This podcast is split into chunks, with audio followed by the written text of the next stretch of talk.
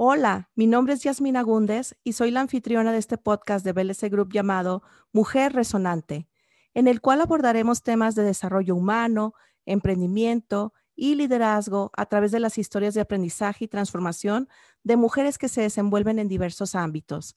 Les invito a que me acompañen todas las semanas a escuchar estas vivencias que ellas nos compartirán para extraer píldoras de sabiduría que nos inspiren, nos empoderen y nos muevan a todos y a todas a buscar mejorar no solo nuestras vidas, sino a detonar nuestro poder para transformar nuestro mundo. Gracias por escucharnos.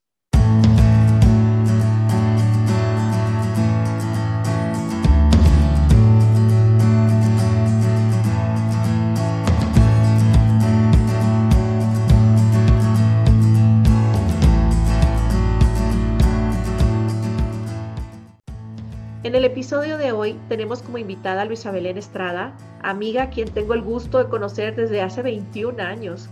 Ella se formó como licenciada en Economía y como máster en Administración de Empresas.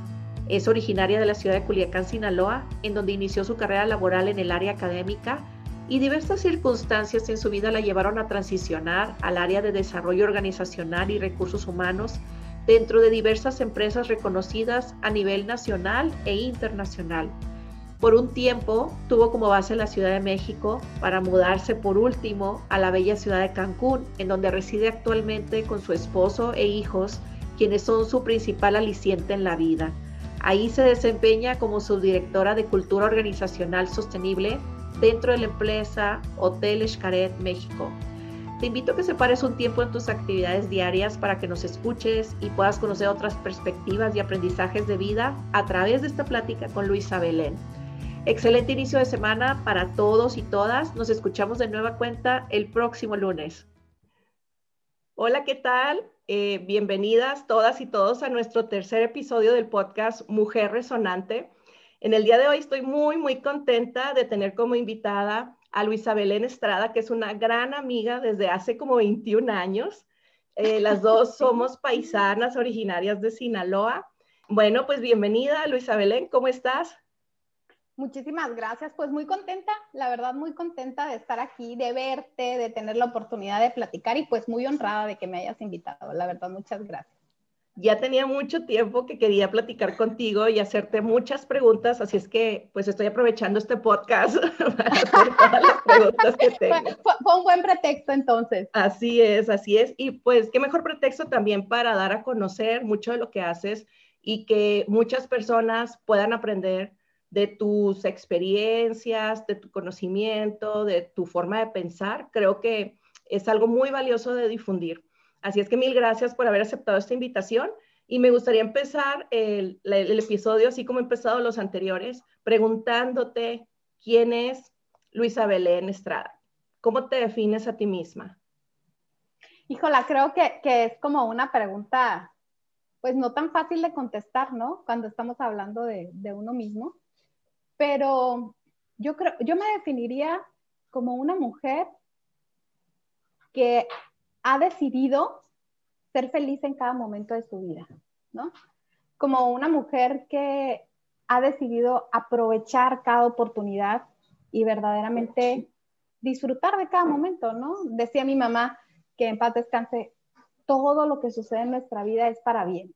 Y yo creo que así es, o sea, que en realidad así es, que todo lo que sucede en nuestra vida es para bien, porque tenemos que aprender de ello, ¿no? Si pensamos a lo mejor que al principio pues no lo vemos tan padre o no se ve tan bonito, pero eso significa que este reto a afrontar nos va a traer una lección que todavía tenemos que aprender, ¿no? Entonces, yo, yo así es como me, me definiría eh, en realidad como, como una persona feliz, ¿no?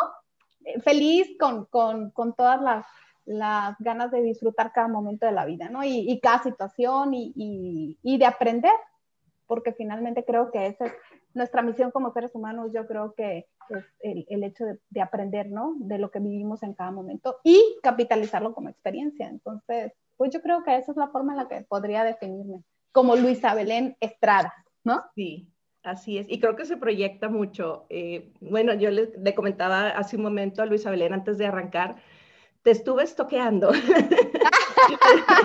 viendo lo que, todo lo La que única amiga.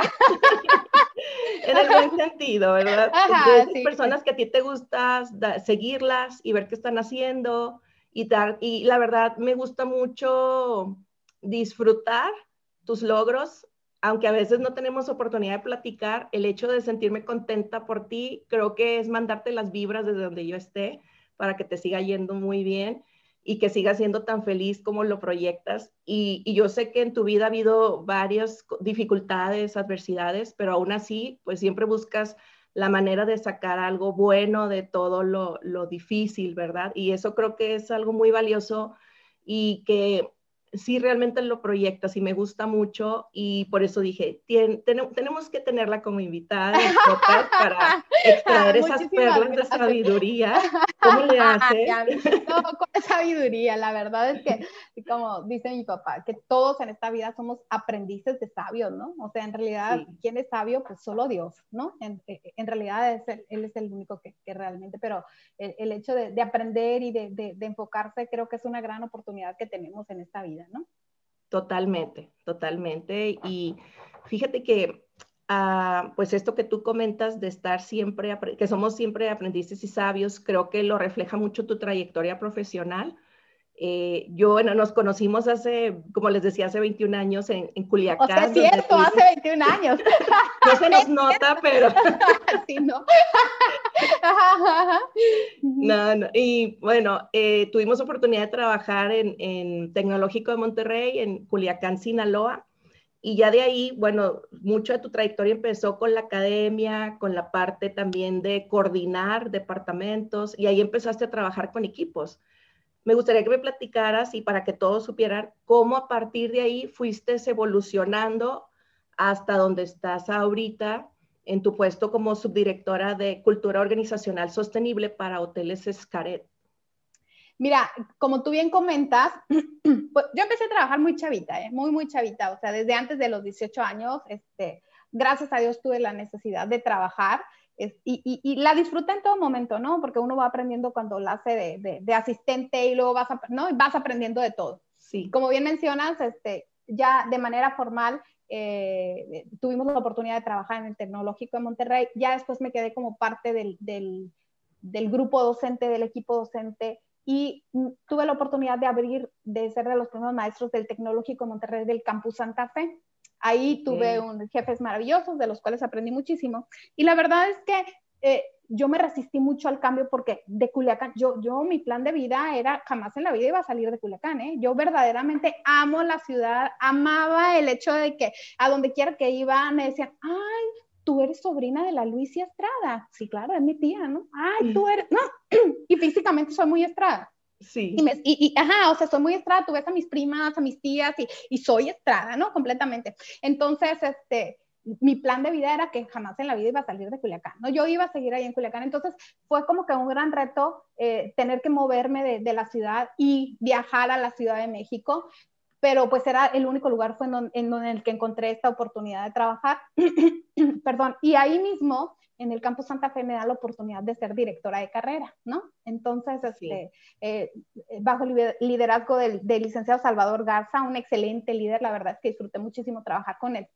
Pero ah, por azares del destino, en algún momento de la vida, traen un nuevo director del área y pues el nuevo director del área hace cambio, ¿no? Y en ese momento, este, que a mí me pasan a ser maestra de, de tiempo completo y que dejo de ser directora de carrera, la verdad es que yo dije, no, ya, ya esto no me, ya no me está gustando. Fue un gran reto, fíjate, y hablando de temas personales o de aprendizajes personales, yo debo de haber tenido, que será como unos 25 años más o menos. Hoy todavía estás, todavía Sí, la verdad es que estaba chavita, todavía unos 25, 26 años.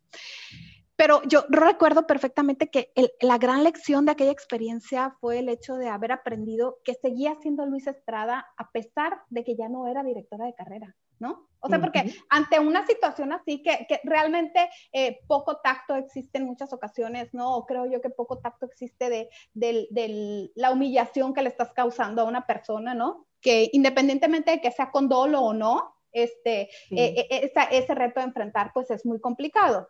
Entonces, para mí, la gran lección fue aprender de, bueno, yo sigo siendo Luisa Estrada, aunque ya no tenga 400 alumnos, aunque ya no tenga una dirección, aunque ya no tenga, ¿no? Es como la oportunidad de regresar a tus orígenes, ¿no? Y de, sacudir la cabeza, de acomodar las ideas. Recuerdo perfectamente, yo estaba, me había dado el Tecnológico de Monterrey la oportunidad de iniciar el doctorado yo estaba haciendo el doctorado, y el licenciado Garza, que en aquel momento era director del campus, me decía, Luisa, no se vaya, o sea, que se termine el doctorado, acepte que la hayan dejado sin ser la directora de carrera, ¿no? Y no, o sea, no, no pasa mayores, este, pero fíjate que el, aunque yo había disfrutado mucho la academia y amaba a mis alumnos y dar clases era padrísimo y el campus está hermoso y mis compañeros eran súper buenos compañeros de quienes aprendí muchísimo, eh, eh, eh, del doctor Miguel Ángel Corro, doctor Eristes Gámez, o sea, eran compañeros. La verdad es que eh, eh, yo me he dado cuenta que, que, mi alma no vibraba en el mundo ya de la academia porque era, necesito experiencia para que no sea solamente académica. Entonces, en ese momento cuando salgo del Tecnológico de Monterrey, ya vienen después otras oportunidades, ingresé a trabajar en un proyecto de desarrollo humano justamente para la tesorería de la Contraloría en Banamex, fue un proyecto muy chiquitito, como de seis meses nada más, desarrollando más bien como la estructura, ¿no? Dentro del área en, perfiles, en formación y cosas por el Pero fue como que el puente, ¿verdad? Como que la... Como Así es, fue, fue, como el, fue como el proceso de transición. Y realmente cuando yo estaba en el, en el, en el corporativo en Banamex, que tuve la oportunidad de, de, de desempeñarme ahí durante seis meses en este proyecto, la verdad es que me di cuenta y dije, no, esta industria como que no está tan padre, no, no, yo no me sentía identificada, no está tan padre para mí, o sea, para quienes son financieros para lo que tú buscabas. para lo que yo buscaba, ¿no? Entonces, este, no me sentí identificada y en aquel momento justamente estaban eh, inaugurando operaciones Volaris e Interjet, ¿no? Y entonces para nosotros como mexicanos eso era algo eh, verdaderamente nuevo porque aunque había eh, aerolíneas de bajo costo, ¿no? Tal vez Aerocalifornia, eh, Taesa creo que era otra, la verdad no me, no me acuerdo muy bien. la ah, estructura que Ajá, ¿te acuerdas, no? Sí, este, ya me acordaba que existía esa aerolínea. Sí, pero ojo, la estructura que tenían o la imagen que había en México de eso era en muchas ocasiones como de de bajo costo, pero de mal servicio, ¿no? O de, aviones ya muy viejos y todo eso. Entonces, cuando surgen estas dos aerolíneas, eh, yo dije, wow, esto, estas empresas van a cambiar la estructura socioeconómica de nuestro país. O sea, porque realmente quienes tenían la oportunidad de volar eran quienes, quienes contaban con los recursos económicos para hacerlo, pero eso no era cualquiera. Entonces llega Volaris con una propuesta nueva de trabajo, de, de, negocio, ¿no? Con una propuesta nueva de valor. Y este, en, ese caso también Interjet estaban abriendo operaciones, la abrieron como muy a la par. Si mal no recuerdo, después Viva Aerobús o algo así, no recuerdo la línea del sí, creo que después fue Viva Aerobús, sí. ah, ajá. Y entonces, este, eh, yo me enamoré de Volaris, o sea, me llamó mucho la atención el, el, el, concepto. El concepto, el, el, icono de la compañía. Y normalmente mi manera de funcionar es, bueno, ¿en dónde quiero estar? ¿En dónde me visualizo? ¿No? O sea, ¿dónde? Y yo dije, en Volaris. Ah, ok, en Volaris. Pues fui y me paré ahí, ¿no? Afuera, hice campaña afuera del, del, del, corporativo y ahí, oiga, es que vengo a entregar mi currículum. ¿Quién la refiere o qué rollo? No, nadie, vengo así como Pedro por su casa, ¿no? Yo quiero que aquí trabajar, ¿no? Entonces, este, la verdad es que todo el mundo muy amable, me recibió muy amable, o sea, estaban muy abiertos a recibir y a, y a escucharte, ¿no? Y entonces me entrevistaron, apliqué para cualquier cantidad de puestos. O sea, que yo tengo que entrar. Yo tengo que estar aquí. O sea, en realidad, es más, la de recursos humanos de reclutamiento y selección me decía, es que sabes que tu perfil es académico, en realidad no es lo que nosotros estamos buscando. Entonces yo le decía, dame la oportunidad. Yo sé que no, pero dame la oportunidad. Bueno, para no hacerte el cuento largo, en algún momento de la vida tuve la oportunidad de que Andrés Fabre, eh, que en aquel momento era el director de operaciones, después se convirtió en el Chief Operating Officer de la compañía, me entrevistara. Y yo le decía, Andrés, por favor, dame trabajo. O sea, de verdad, yo quiero estar aquí, esta empresa va a hacer la diferencia en México, todo lo que están haciendo, eh, yo tengo que estar aquí. Y mira, eh, la verdad es que aprendí muchísimo de él, no solo como líder, sino también como persona, porque después de que me entrevistó, y fíjate, en su entrevista recuerdo perfectamente que me dijo, a ver, Luisa, nada más dime una cosa, como, ¿por qué te voy a acompañar, a, contratar, perdón, si vienes a una escuela y yo lo que necesito es gente que tenga experiencia, no que venga de una escuela? Y luego ya en aquel momento lo que yo le respondí fue que Sí, pero necesitas también actitud. Y lo que da resultados en un lugar puede dar resultados en otro. O sea, en realidad lo que estás contratando son competencias, no solamente el expertise. Y entonces, este, Andrés me escuchó y fue una entrevista maravillosa porque fíjate que nunca me había pasado en las entrevistas de trabajo que había tenido. Él al cierre me dice, todas las personas nos preparamos cuando vamos a una entrevista de trabajo y preparamos lo que vamos a decir y el speech y todo eso. Me dice, ¿a ti te falta algo de decirme? O sea, de todo lo que preparaste, ¿te faltó algo de decirme? De verdad que me encantó, o sea, su forma tan humana, ¿no? De, de, mostrarme. Eh, eh realmente te escuchó, ¿verdad? Realmente me escuchó y sabiendo que finalmente las estructuras organizacionales son solo eso, estructuras. Las personas siguen siendo personas, ¿no? Independientemente del nivel jerárquico que tengan. Entonces, este entrevistó y pasó el tiempo para esto. Yo ya tenía buscando a Volaris como 10 meses. O sea, no, no, no, en serio. no fue así tan rápido. No, no, no, no, para nada. Y mandaba un correo y mandaba otro y una vacante y otra, etcétera. Y me entrevistaron. y otra vacante de sí. Oye, me entrevistaron varios directores de la compañía, además. O sea, no creas que, pero Andrés fue el que, el que se apiadó de mí y haber dicho, ay, pobre, ya contrátala, ¿no? Entonces. Ya te conocían todos en la compañía. Ya todos se conocían. Entonces, hubo una una, oportunidad este, y ahí para eso Andrés me dijo, mira, te doy mi, tarjeta, tal, tal cosa. Y yo le escribía, oye Andrés, mira, ya tomé un curso de tal cosa y esto, y, estoy segura de que me puede ayudar para tu área. Y oye Andrés, tal. Y ¿sabes qué? Andrés toda la vida contestaba mi correo, el correo que yo le mandaba desde un hotmail. O sea, imagínate eso nada más, porque normalmente cuando estás tan saturado de trabajo, pues contestas nada más los del trabajo y no, él se daba la tarea de contestarme, Luisa, entiendo tu interés, te lo agradezco, si llega a haber una oportunidad. O sea, toda la vida impecable, educado. Este, no. maravilloso. La verdad es que por eso tengo que a mí me marcó mucho, él como, como líder y también como persona. En un, en un, en un momento de la vida me llamó y me dice, Luisa, creo que hay una oportunidad. Ya, ya yo dije, Dios escucha nuestras oraciones. Por ya voy a pagar todas las veladoras. Pues mira, en realidad yo soy nada más de una y pedirle a Dios, ¿no? Sí. Entonces, este, en ese momento yo dije, ay, bendito sea Dios. ¿Y de qué se trata? Y Andrés me dijo, mira, estoy buscando una jefa de sobrecargos y yo creo que si tú fuiste directora de carrera me puedes ayudar a hacer como un programa de desarrollo de sobrecargos aquí y tal, pero pues no eres sobrecargo, vas a tener que sacar tu licencia de sobrecargo y te vas a tener que hacer sobrecargo. Ah, en serio, o sea, o sea tienes licencia de sobrecargo. Sí, claro, yo tengo licencia de sobrecargo, claro que ahorita no está renovada y todo eso. Sí. Entonces, este, y yo dije, claro, o sea, lo que tú me digas, sí, si tengo que hacer sobrecargo, seré sobrecargo. Y claro que voy a viajar a donde tú me digas. No, claro, claro, o sea, y la verdad es que padrísimo, porque además, bueno, mi caso era, yo, yo visualizaba como, oye, está como que, que glamuroso, ¿no? Ir caminando por el aeropuerto y vas con la maleta, ¿no?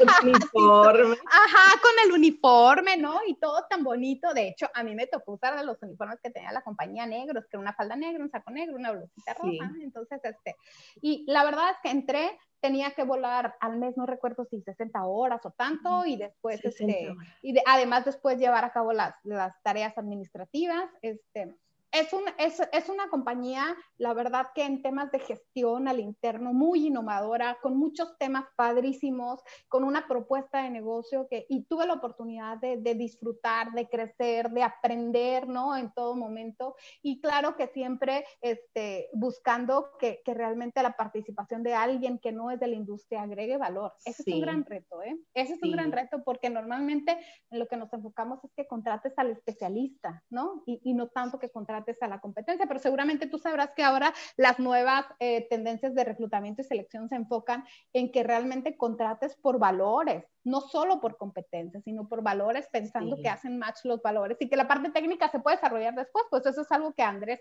tenía muy claro, ¿no? En ese momento. Sí, de hecho yo creo que es esencial esto que comentas porque creo que mucho de la insatisfacción de un colaborador o colaborador en la empresa tiene que ver con ese desfacen los valores de que realmente no puedes fingir ser alguien que no eres. Y, cuesta trabajo y cansa estar pretendiendo vivir valores porque pues es tu obligación en la empresa o es lo que se espera de ti cuando no los tienes internalizados y no son parte de ti. Yo creo que es una de las principales causantes por las que hay bajo desempeño o hay insatisfacción laboral, incluso pues tanta rotación, que a mí, eso que tú comentas, creo que es algo bien importante en los procesos de reclutamiento y que creo que se pasa por alto porque se enfocan mucho a la parte técnica, a las competencias más técnicas, Así es. a, veces a las, incluso lo que tú comentaste hace un momento, cuando tuviste la entrevista con, con este gerente de operaciones, es de que, oye, tengo la actitud adecuada para desarrollarme y creo que esa parte de la actitud, la mentalidad, te va a llevar mucho más lejos que tener cierto currículum y tener un tipo de mentalidad más fija, una mentalidad que, que, no te mueves, que es un poco más cerrada y, y, pues no tienes tanta posibilidad, incluso a veces de trabajar en equipo, ¿verdad? Claro. Entonces, eso que comentas, creo que muy pocas personas de recursos humanos, de reclutamiento y selección lo entienden y lo aplican. Y, yo creo definitivamente que es un gran reto, sobre todo ahora por la forma de ser de las nuevas generaciones, ¿no? Que son mucho más abiertos que... Yo creo, mira, aquí hay dos, dos, puntos que son como los puntos de partida y creo que eh, en el momento en el que consideramos que existen solamente en mi realidad verdades absolutas y que la mía es la única que puede prevalecer, en este momento hemos perdido la oportunidad en realmente de enriquecer, ¿no? Entonces, sí. sí. creo que es un gran reto que para las áreas de reclutamiento y selección tenemos hoy en día, ¿no? Porque tendríamos que ir evolucionando en eso también como, como empresas, ¿no? Así es. Oye, antes de que nos sigas platicando qué siguió en Volaris, porque, bueno, tú ya lograste por fin entrar a la empresa Ajá. como jefa del área de sobrecargos, que déjame decirte que mucha gente no lo sabe, pero yo soñaba con ser sobrecargo. Ah, sí. y mira, y tú lo lograste. no, eh, es que fíjate que desde pequeña, cuando viajaba con mi familia, que íbamos de vacaciones en avión, yo las miraba, casi siempre eran mujeres, no, no, era muy raro que hubiera hombres. Y yo las admiraba, o sea, decía, wow, todo lo que hacen, y luego que hablaban en inglés y que explicaban, y el uniforme, y luego se la pasan viajando, o sea, sí, le dan el trabajo. Y yo quería hacer sobrecargo, pero fíjate que yo me mareo mucho en los aviones, o sea, si va a y yo dije, ¿cómo le voy a hacer? Claro, claro, claro. ya después estoy pensando, después quise ser arqueóloga, cuando eres adolescente, pues ya después vas saliendo otras cosas hasta que vas definiéndote, ¿verdad? Pero otra cosa que quiero retomar antes de pasar a que nos comentes qué más pasó en Volaris, en tu, en tu, en tu experiencia con la empresa, algo tú mencionaste es cuando tú dejas el cargo de directora en TEC de Monterrey, y me encantó eso que dijiste, me di cuenta que yo seguía siendo Luisa Belén.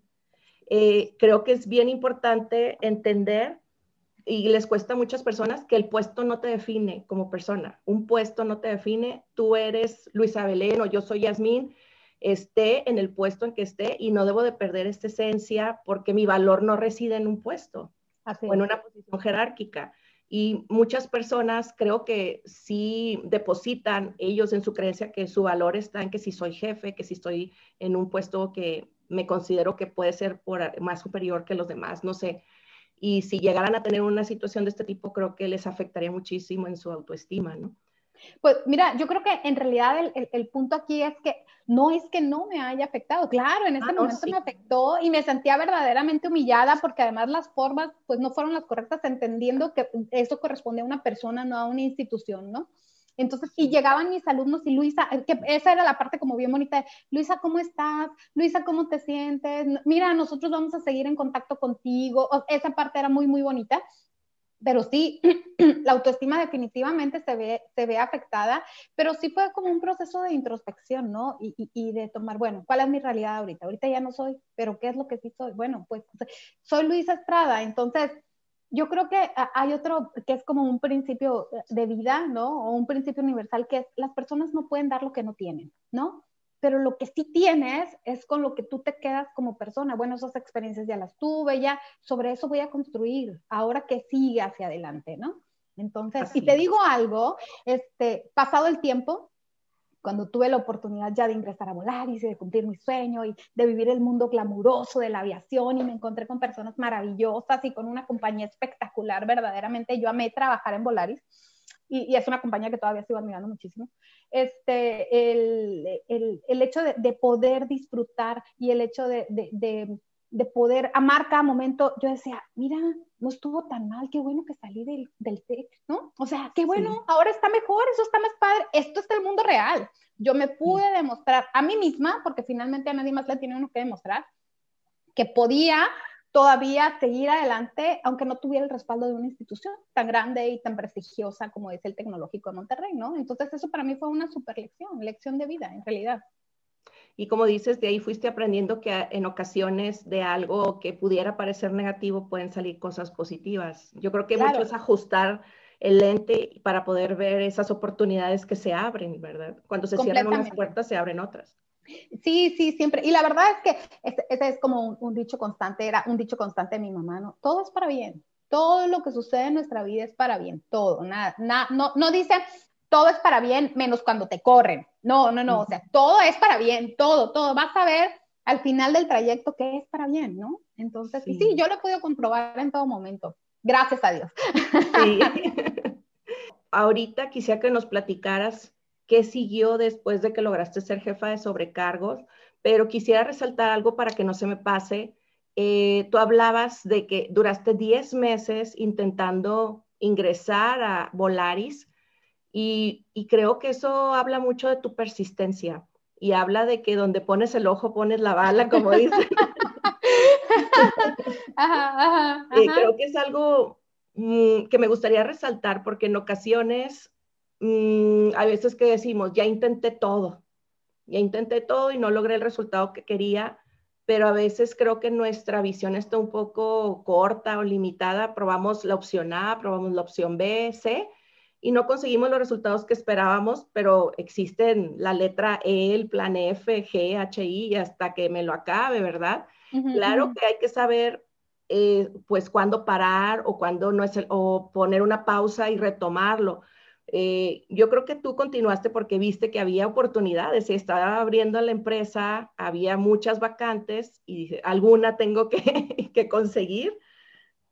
En alguna es en donde seguramente podré estar. Mira, yo creo que en realidad el gran reto, hablando específicamente de un proceso de contratación, ¿no? En, la vida sí es correcto, así como tú mencionas, ¿no? Que eh, soy mucho de pensar en dónde me visualizo, en dónde quiero estar, qué es lo que espero, ¿no? Para mí o para mi familia. Entonces, pero en, aquel momento yo tenía súper claro que yo quería entrar en esta empresa que iba a hacer una diferencia en nuestro país. Yo quería entrar en esta empresa que realmente iba a trascender en este sentido. Y después de haber tenido cualquier cantidad de entrevistas, como te decía, porque varios directores me entrevistaron, y yo veía un nivel de profesionalismo impresionante, me sentí impactada por eso. Yo decía, no, wow, es que yo aquí seguro voy a aprender un montón, ¿no? Entonces, este, realmente, pero hay, hay un punto que, sí te puedo decir ahora después de 10 meses, ah, no, pues sí, terminaron contratándome y estoy súper agradecida por Andrés que me haya escuchado y todo eso. Pero eh, eh, es, un, es una lucha, bueno, no es una lucha, sino es un proceso de reflexión constante en términos del ego, ¿sabes? Porque, o de la autoestima porque cada vez que tú aplicas a una posición y te hacen una entrevista y te preparas y estás segura de que realmente puedo agregar valor, no voy a aplicar, no, no, voy a, a, dejar un resquicio de esfuerzo por darte los mejores resultados. Y te dicen que no. Entonces, este proceso es bien complicado capitalizarlo porque realmente piensas, ¿por qué me están rechazando? ¿No? Sí. Pero eh, yo creo que el, gran reto para uno como persona o como seres humanos es el hecho de cuidar la forma en la que estructuras tus pensamientos o tu narración hacia, ti mismo y decir, bueno, esta no era mi oportunidad, buscaré otra oportunidad, ¿no? Pero no permitir en realidad que eso te afecte tu autoestima o afecte el hecho de que empieces a comprarte la idea, no, bueno, pues es que soy incompetente, ¿qué es lo que no están viendo? ¿Qué? ¿No? O empiezas a contaminarte con ese. Y entonces compras la inseguridad o decides vivir una película de inseguridad que lejos de construir, pues en realidad termina destruyéndonos como personas, ¿no?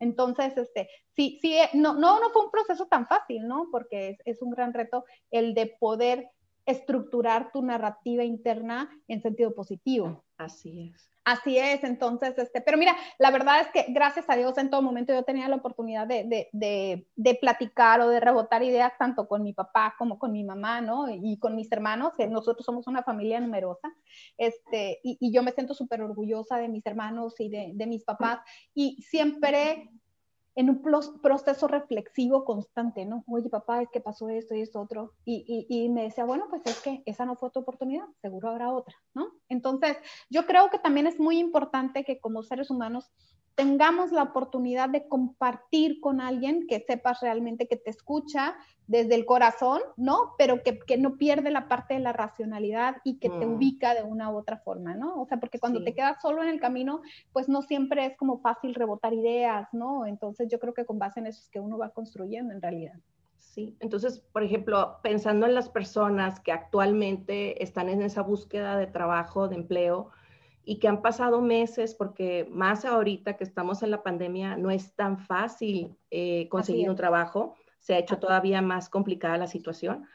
Mm, pensando en todo el desgaste tan emocional por el que están pasando las personas, bueno, yo capto y ahorita quisiera que pudieras complementar qué otras cosas pudieran hacer las personas. Capto que algo que te ayudó a ti fue tener una red de apoyo, fue tener, eh, apoyarte en estas personas que no solo te dieron el apapacho, sino que también te ayudaron en tu proceso reflexivo y tratar de analizar qué era o darte retroalimentación sobre qué podías hacer diferente. Creo que a mí me parece que sería algo valioso que las personas pudieran incluso obtener retroalimentación de la persona que lo entrevistó para saber por qué no lo contrató o no la contrató y, que puedan hacer las cosas diferente la próxima vez, porque también si siguen haciéndolo de la misma manera, sin recibir ningún tipo de retroalimentación, sin estar conscientes de qué fue por lo que no me contrataron, tal vez pues es difícil cambiar y obtener resultados diferentes.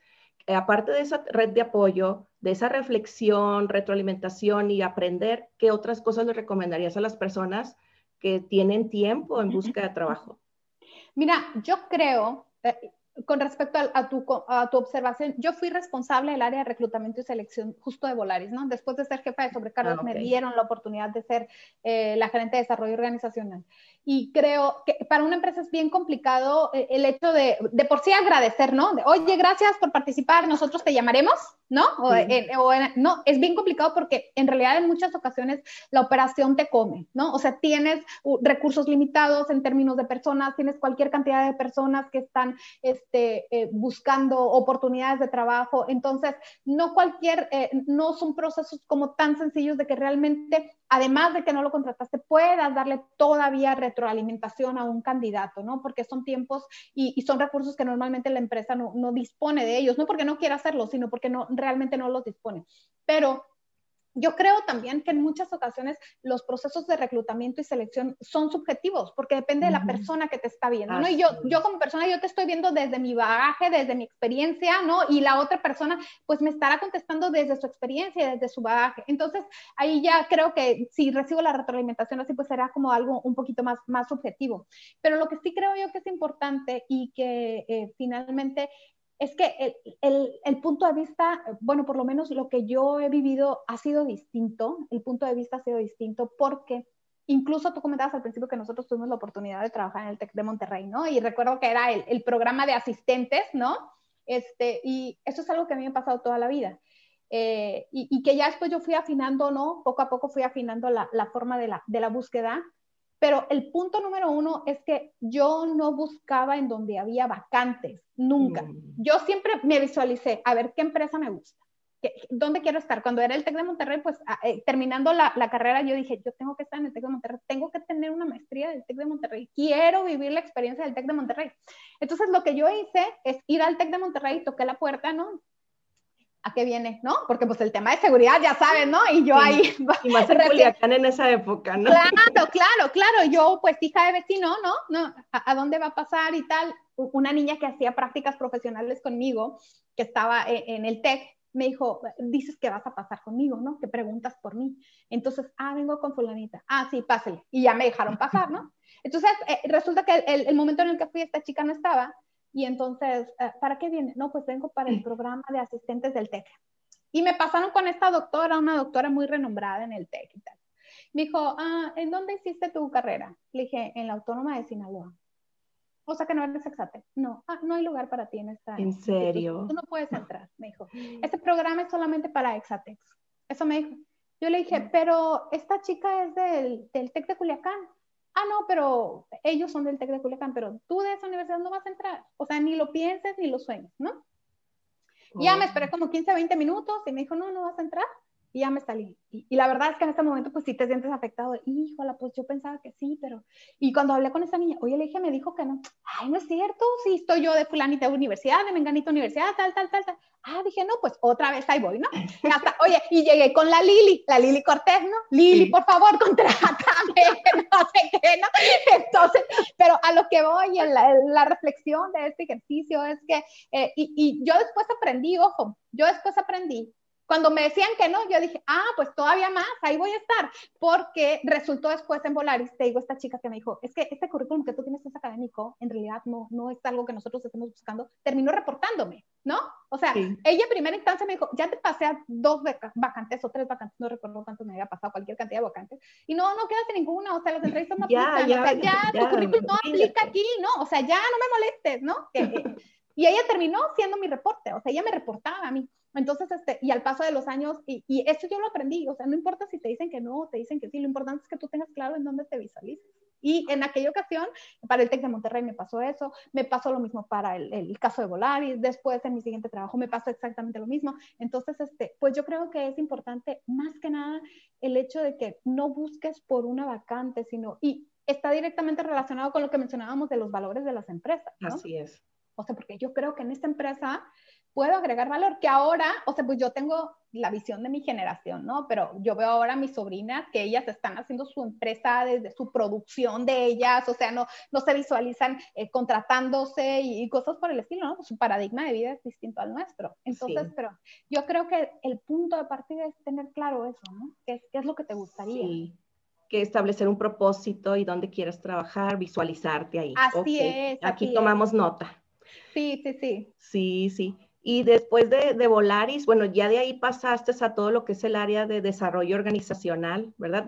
ahí en Volaris fue donde entraste de lleno a esa área. Así es, así es, entrando ya a, a esa, después de tener un año la oportunidad de trabajar en el área de operaciones, que la verdad es que eh, fue maravilloso, aprendí muchísimo, eh, gente súper entregada, súper comprometida con la compañía y, y, con ganas de hacer cosas diferentes, este, surge la oportunidad de, del área de la gerencia de desarrollo organizacional y pues yo inmediatamente levanto la mano, yo, por favor, a mí la oportunidad, ¿no? Y, este, y en aquel momento Fernando Ijar era el director de, de talento, se llamaba el área, y él me da la oportunidad, claro, aprobado en todo momento por el director general de, de la compañía, el CEO Enrique Beltranena, ¿no? Quien, quien la verdad es que con quien estoy yo súper agradecida, súper, súper agradecida. Recuerdo perfectamente cuando me dieron la oportunidad, y me dijo, y, me dijo viéndome a los ojos, que además es un hombre muy impresionante en, términos físicos porque es muy alto, su voz es muy fuerte, muy grave, ¿no? Entonces como director realmente impone mucho.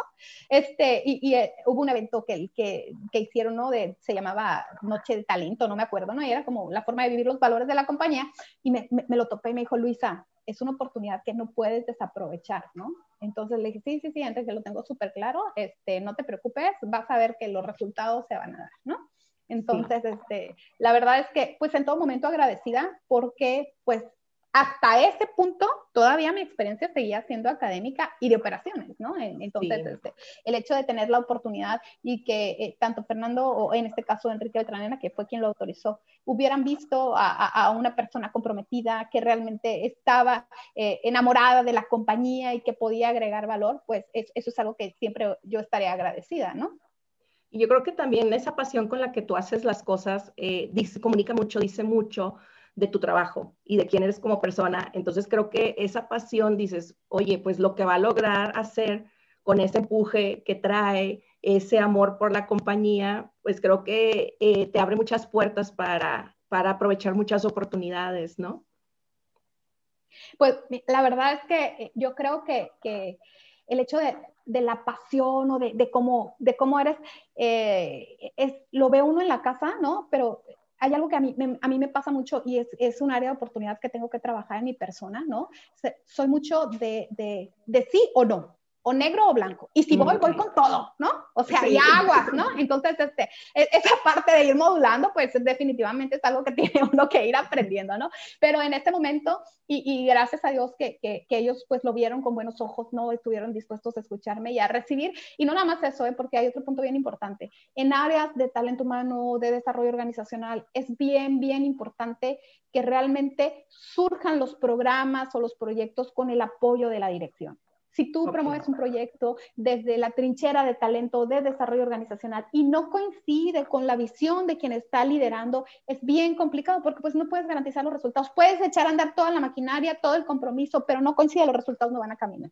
Entonces, en realidad yo creo que, que e, e, este punto es súper importante. Sí, y, y por ejemplo, Luisa Belén, ¿cómo una persona desde esa área puede lograr convertirse en un verdadero socio o socia estratégica cuando muchas veces, por ejemplo, en el área, por decir, de desarrollo de talento, muchas veces es como que tomar las, las peticiones de las diferentes áreas y buscar cómo, dónde están los proveedores o cómo desarrollarlo internamente, pero veo que en ocasiones no, no tienen un lugar en la mesa de la toma de decisiones o no, no se acercan del todo a, conocer de cerca la visión de la dirección, de manera que todas las acciones estén verdaderamente alineadas, todos estos programas alineados a la, pues a la planeación estratégica, a los objetivos organizacionales.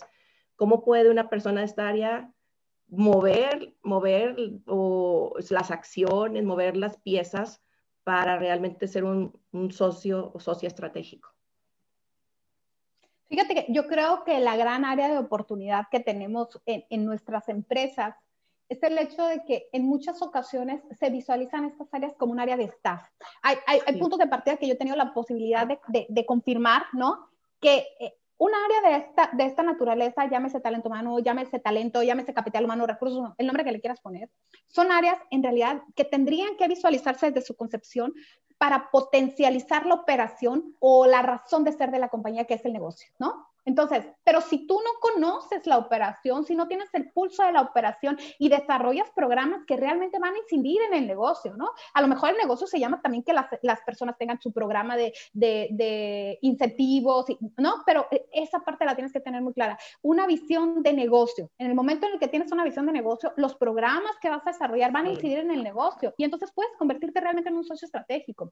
No porque estés copiando eh, buenas prácticas o ideas de otras compañías, pero si no tienes, la, mira, es muy fácil, tú, tú lo podrás ver seguramente porque es, como el core de lo que tú trabajas, pero un área de formación que no busca que su formación esté incidiendo de manera directa en las utilidades de la compañía, difícilmente va a ser un socio estratégico. O sea, toda la formación que estructuras tiene que estar alineada a incidir en el negocio, a incidir en la misión, a confirmar los valores. De eso es de lo que se trata. Que des clases de macramé, pues en realidad no sirve de mucho, ¿no? O risoterapia, bueno, ajá, pero ¿cómo me va a incidir eso a mí en el negocio? Porque como empresa... Claro, claro, claro, claro. O sea, como empresa tiene que haber esa claridad. Entonces, yo creo que, que, en realidad esa es una gran área de oportunidad que tenemos en, en nuestras empresas aquí en, en, México, ¿no? Sí, sí, totalmente. Eso también lo he estado captando a lo largo de estos años. Y eh, por eso te preguntaba, porque creo que el hecho de que estas personas en estos puestos que son estratégicos, que son relevantes, no tengan ese rol de socio o socias estratégicas, no hace que a veces las empresas aprovechen al máximo eh, el potencial de lo que se puede hacer en esa área y no, no se está viendo resultados en cuestión de en términos de negocio, ¿verdad? Ahí el punto importante es que quien, quien, quien lidera este, esa posición o el responsable es el que se tiene que asegurar de que lo visualicen con propuestas que incidan en el negocio para que sea visualizado como una como una un socio estratégico porque si no no es que la dirección decida ah sí yo te voy a hacer socio estratégico no no no es una labor que tiene que hacer el responsable del área definitivamente. Como dice mi papá y creo que tiene toda la razón del mundo él dice no hija el problema no está afuera siempre está dentro y es cierto Oye, siempre, es, cierto, es un proceso No, no, no, claro, la verdad es que es un pilar súper importante en mi vida y en, en, mi formación y ¿no? en mis logros, en todo lo que, los logros, muchos o poquitos, ¿no? Pero, o sea, en lo que yo he, logrado construir en aprendizaje definitivo. sí, oye, platícame qué pasó después de Volaris. Bueno, pues después de Volaris, fíjate que durante, mientras estaba en, en Volaris, este, pues resulta que eh, nace mi primer hijo, ¿no? eh, de, todas las, posiciones que yo he podido disfrutar en esta trayectoria profesional y en, este, en estos diferentes roles que tiene uno en la, vida, ¿no? Pues nació mi hijo y, para mí es, toda la vida lo he dicho, es el, el, mejor puesto que he tenido, lo disfruté tanto, tengo, dos niños, este, y, y, el proceso de embarazo, de, de haberlo tenido, todo eh, ha sido maravilloso, realmente me siento muy, muy agradecida, pero ese es un gran reto que estoy segura enfrentan muchas mujeres, ¿no? Que te enfrentas a un momento en el que dices, o sigo en mi carrera profesional desarrollándome todo, o no me quiero perder yo de, de, de no quiero que pase de lado la vida de mi hijo y, y, no conocerlo, o no vivir con él, o no, no.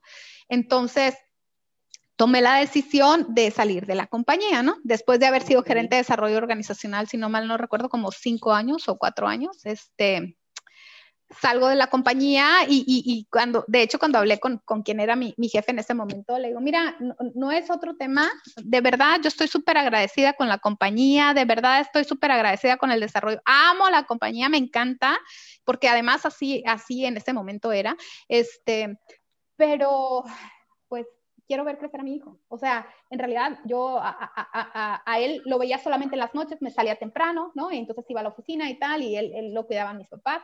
Entonces el niño no me conocía, o sea, el niño no me conocía, no, yo lo quería cargar y no quería venir conmigo, okay. este, no, eh, no había una relación de apego y para mí esa parte era muy difícil, ¿no? Muy, muy difícil. Sí. Entonces, este, y es como ese reto, ¿no? Porque no, pues sí quiero ser mamá, pero también quiero ser, o sea, yo quiero seguir siendo gerente, ¿no? Me tomó un año. Y ese dilema. No, no, no, no fue fácil. Sí, es un, es un dilema y la verdad es que eh, nuevamente yo te digo, en este tipo de situaciones es donde uno confirma los valores de la compañía, este, la compañía en, en todo momento, eh, Luisa, yo le dije, yo me quiero ir bien, o sea, dime, te entrego programas, te entrego okay. todo esto, te doy lo demás, si llega alguien yo te ayudo a prepararlo, este, de verdad, yo, yo quiero, yo me estoy yendo porque quiero estar con mi hijo, ¿no? Sí. Entonces, este, pues ese era como, el, como el, el, el, gran reto en ese momento. Y había compañeras que vivían la misma situación que yo, ¿no? Este, Luisa, qué valiente, te decidiste a salirte, ¿no? O sea, te decidiste, yo sí, porque mi hijo no me conoce, ni yo lo conozco a él, o sea, él no quiere venir conmigo, no quiere que yo lo cambie, no quiere que yo lo visto, este, no, y no, eh, no puedo vivir con eso, de verdad no puedo, decía yo, no, no, va, va a tener 10 años y pues va a decir, ¿y esta señora quién es, no?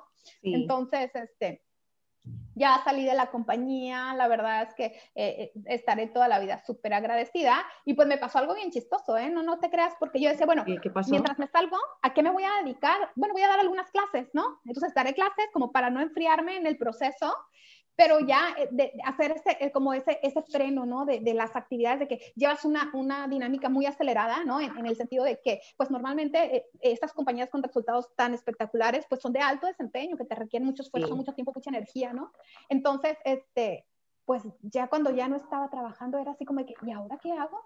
O sea, Oye, sí el, el, el frenar, le ibas con un ritmo muy acelerado y de repente, sí. así como sí. ahora? Ajá, sí. Oye, de hecho veía después a las, a las chicas que eran parte del equipo y me decían, Luisa, ¿cómo te va? Pues aquí estoy trapeando de tacones, barriendo con el saco, porque, o sea, es que hasta eso lo tienes que cambiar, o sea, ¿no? La, la, la ropa pantalones de mezclilla, pues alguno que otro ahí escondido, ¿no? Un par de tenis nada más, ¿no? Entonces, o sea, este tipo de cosas, pues sí es como que todo el shock. Ahora este, sé que la compañía ya cambió su código de vestimenta, es mucho más relajado, pero en aquel momento sí. no, era... Era más tipo ejecutivo así. Sí, sí, sí, más tipo ejecutivo y la verdad es que normalmente había muchas personalidades ahí en el corporativo y todo eso, entonces pues tenía uno, lo mismo en el tech, ¿no? Este, pero sí. la verdad es que... La época de los divos o divas, ¿no? Así es, y es, la verdad es que a mí me, me encantaba, yo lo disfruté muchísimo, pero sí. sí. es como el shock de, bueno, ajá, esto era lo que yo quería y ahora, ¿no? O sea, y ahora ya, ya, ya, ya, ya estoy aquí. ¿y ahora qué vas a hacer? Ajá, ya estoy aquí, ¿no? ¿Y ahora qué? Entonces, pues ya fue como esa oportunidad de construir el vínculo con mi hijo, ¿no? De realmente darle a desayunar, de, de y, y, y, y, la verdad es que yo le decía a mi mamá en algún momento, cuando yo era chiquita, nosotros somos seis, ¿no? Cuando yo era chiquita, sí les, mamá, es que como tienes tantos hijos, a todos les tienes que ver y te hablan, y yo hubiera querido ser hija única, nada más contigo y con mi papá y no más, ¿no? Le decía así a mi mamá, y mi mamá, pues ni modo, mi hijita, tienes cinco hermanos, así que ni modo, ¿no? Pero hasta que nacieron mis, cuando nacen mis hijos, y le digo a mi mamá, ahora entiendo por qué tuviste seis hijos. Me dijo mi mamá, porque es que es, la, es lo máximo de la vida. O sea, realmente tener hijos es, es maravilloso. O sea, es, y, y yo le decía a mis alumnos, tener un hijo es entrar al mundo de los lujos, ¿no? Y decían mis alumnos, ¿Cómo que al mundo de los lujos? Sí, te vas a dar cuenta que es un lujo peinarte, es un lujo pintarte, es un lujo bañarte, es un lujo comer, ¿no? Ya deja tu comer caliente, no, comer. O sea, todo eso que te parecía tan natural cuando tienes hijos, realmente pasa a segundo plano lo que son tus necesidades, sobre todo cuando son chiquitos, porque tienes que satisfacer las necesidades de ellos, ¿no? Entonces todo se convierte en un lujo. Pero el lujo mayor es tener la posibilidad de, de crecerlos, ¿no? De compartir con ellos y todo eso. Entonces, fue un gran reto porque además eh, yo después busqué oportunidades de trabajo que me permitieran seguir al pendiente de mi hijo, ¿no? Y todo eso. Y la verdad es que no, no hubo posibilidades de, no, encontré oportunidades de trabajo que realmente me satisfacieran en temas de que iba a aportar a mi desarrollo profesional, pero además iba a poder, iba a poder seguir trabajando con, o estando con mi hijo, ¿no? Yo creo que realmente en, en nuestra sociedad esa parte es bien complicada, bien, bien, bien complicada. Y también creo, porque es, es, es otro de los retos que tenemos también como sociedad, el hecho de que entendamos que aunque hay o buscamos equidad de género, pues no es igualdad de circunstancias, ¿no? A mí me tocó estar en un par de juntas este, embarazada, cuando no te sientes nada bien, pero que tienes que dar los resultados y todo eso, ¿no? Y que te toca algún gerente que es medio patán y que te empieza a gritonear en la junta y avientan las puertas y cosas por el estilo. Entonces, y en igualdad de circunstancias no estás, porque, o sea, porque tus, tus sentidos están mucho más este, sensibles y todo ese tipo de cosas. Entonces, realmente yo creo que nos hace mucha falta esa parte de sensibilidad, ese tipo de programas que, realmente nos lleven a la equidad de género, entendiendo las diferencias que eso significa, ¿no? Así es, totalmente. Creo que estamos todavía con una agenda con muchas cosas pendientes en ese sentido. y, por eso yo quise abrir este espacio de conversación para también hacer reflexionar a las personas sobre todos estos aspectos en los que creo que tenemos que conversar abiertamente y hacernos conscientes de cómo está la situación que estamos viviendo en las empresas o fuera de la empresa, porque tiene mucho que ver los, pues un factor cultural, sociocultural, en estas decisiones que se toman o cómo se trata a, a las personas por su edad, por su género o incluso por otros factores, ¿verdad? Entonces creo que esto que tú comentas eh, nos ocurre, nos ha ocurrido a muchas mujeres que somos, que estamos en el ámbito laboral o que incluso estamos como emprendedoras y me gustaría mucho que pudiéramos seguir abordando más adelante este tema. Ahora me gustaría también regresar un poco para eh, platicar acerca de cómo llegaste a Xcaret. Y me, me entra mucha curiosidad de cómo es trabajar en esta empresa. Mira, bueno, pues el patrón se repite, ¿no? o sea, en este caso, eh, yo eh, conocí, eh, supe del señor Francisco Gutiérrez, ¿no? Que es actualmente el, que es mi jefe, ¿no? Que es el, director de Hoteles Escaret. Yo lo conocí, vi su trayectoria, ¿no? Y, y como en todo momento lo he dicho, cuando yo estaba queriendo entrar a, a, Volaris y me entrevistó Andrés, yo dije que yo quiero trabajar con él. O sea, yo sé que alguien como él, voy a aprender, voy a crecer, ¿no? Lo mismo me pasó cuando estaba en, el área de, talento, eh, eh, quien tuve de jefe y, trabajar con Enrique Beltranena, yo sabía que iba a aprenderlo mucho de sus valores, etcétera, etcétera. Pues lo mismo me pasó con Francisco Gutiérrez, ¿no? Yo lo vi, vi su trayectoria, uno de mis alumnos, eh, uno, un niño que fue mi, alumno, trabajó con él y platicaba maravillas y espectacularidades de este señor. Me decía, no me dices es que sabes que trabajar con él es espectacular, es súper creativo, es una estratega, ¿no? Yo, wow, decía yo, yo, yo quiero trabajar. Aparte, al margen de ello, yo recuerdo que vine a Cancún la primera vez como en el, ¿a qué habrá sido? Como en el 2005, en, un congreso de aprendizaje basado en problemas, amiga. Este, ah, vine a un congreso acá. Ajá, ¿te acuerdas que nos certificamos en eso? Tú también te certificaste, ¿no? En eso. Ajá, sí, bueno. y yo me acuerdo que cuando, cuando, cuando conocí acá, este, en este congreso, que conocí la ciudad y todo, dije, wow, yo quiero vivir aquí. O sea, pero en, yo ni estaba casada, ni tenía hijos, ni nada. Yo quiero vivir aquí. O sea, esta ciudad me gusta. Yo quiero vivir aquí. Te encantó. Entonces pasaron las cosas.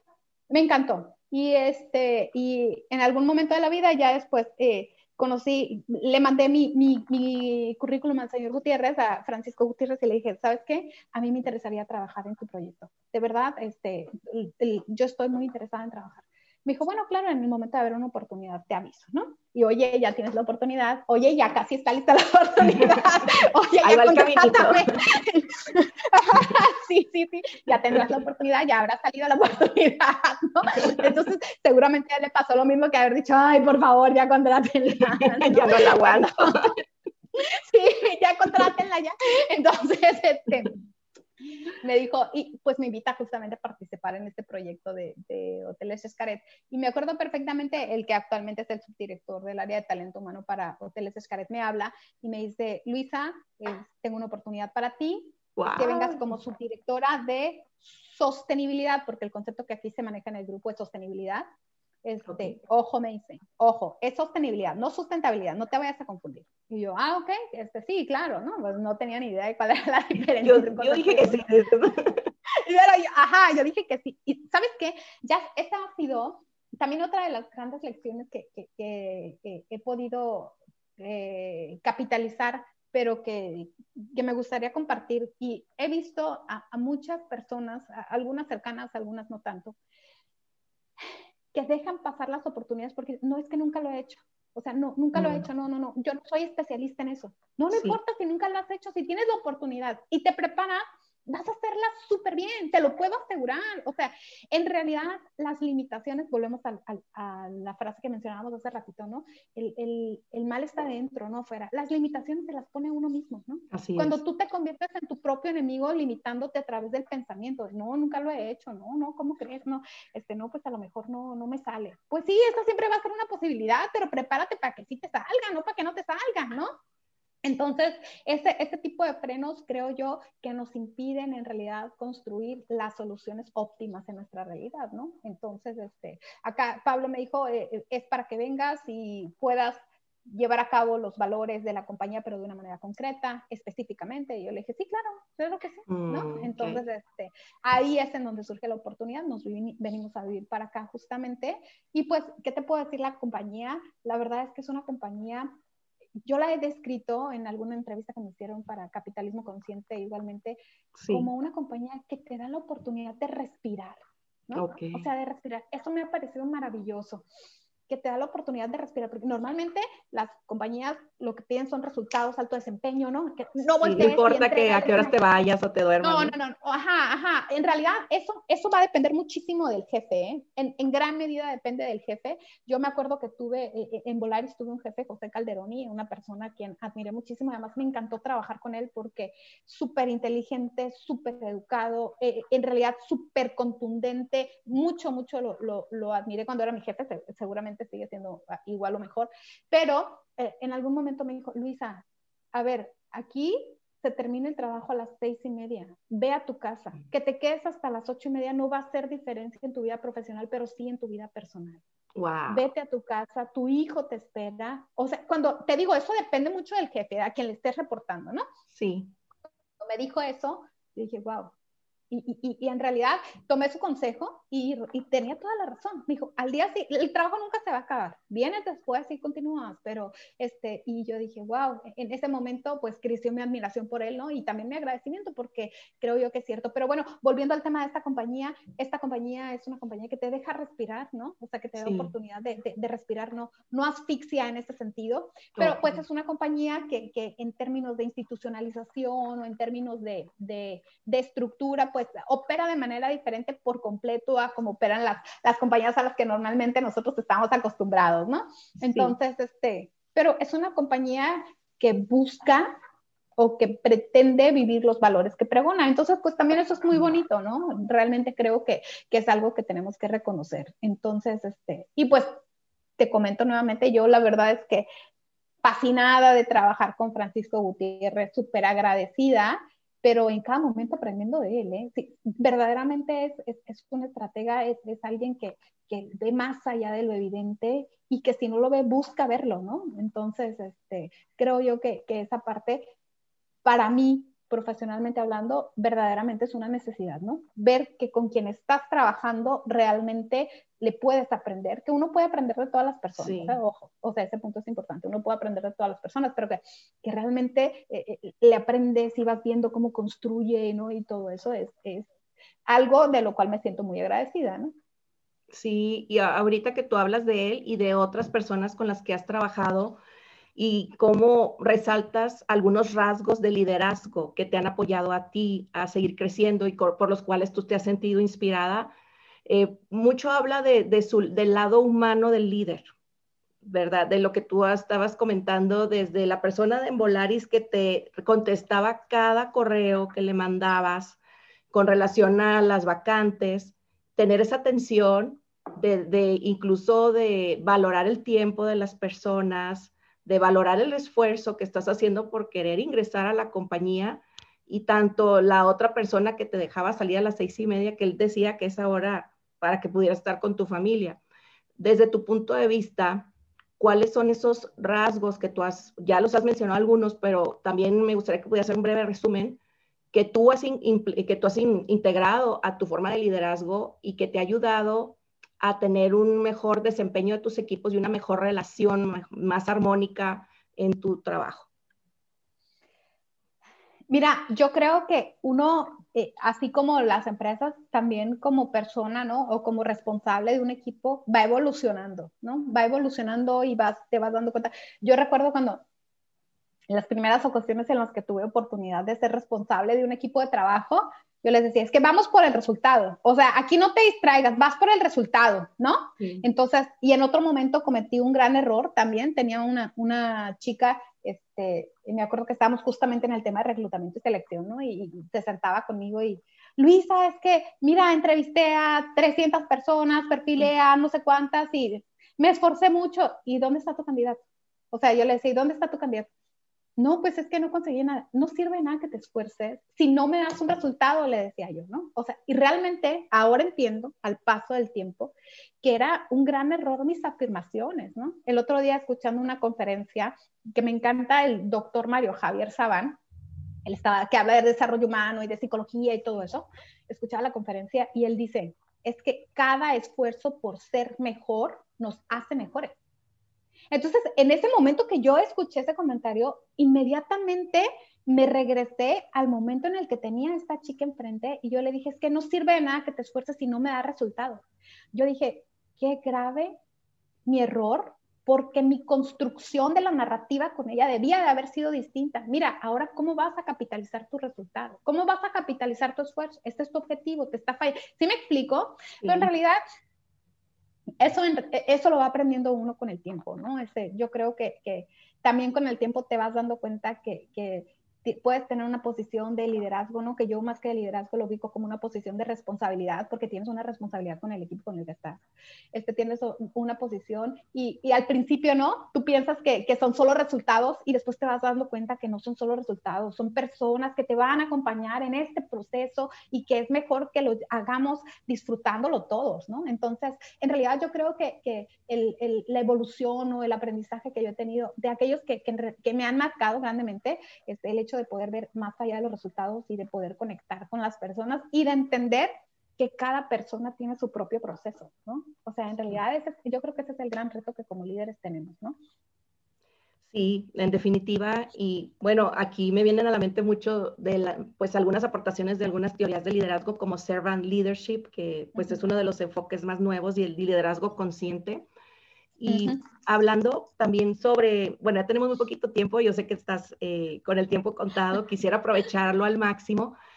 Hablabas tú de una entrevista que te hicieron en Capitalismo Consciente y vi que has estado eh, formándote, has estado participando en foros incluso internacionales de capitalismo consciente. Primero que nada, ¿qué es capitalismo consciente para que todas las personas que nos están escuchando pues estemos en la misma sintonía y cómo ustedes lo están implementando en la compañía? Mira, eh, te voy a platicar un poquito antes de, lo que, de lo que es capitalismo consciente y todo. Andrés Fabre, creo que ahora su posición es la de presidente de, capitalismo consciente, que es quien te digo que conocí en Volaris y quien me contestaba los correos y todo eso. Este, eh, empieza con todo este movimiento de capitalismo consciente y yo lo vi un día en una entrevista y entrevistamos, no sé qué, en una entrevista de esos de negocios.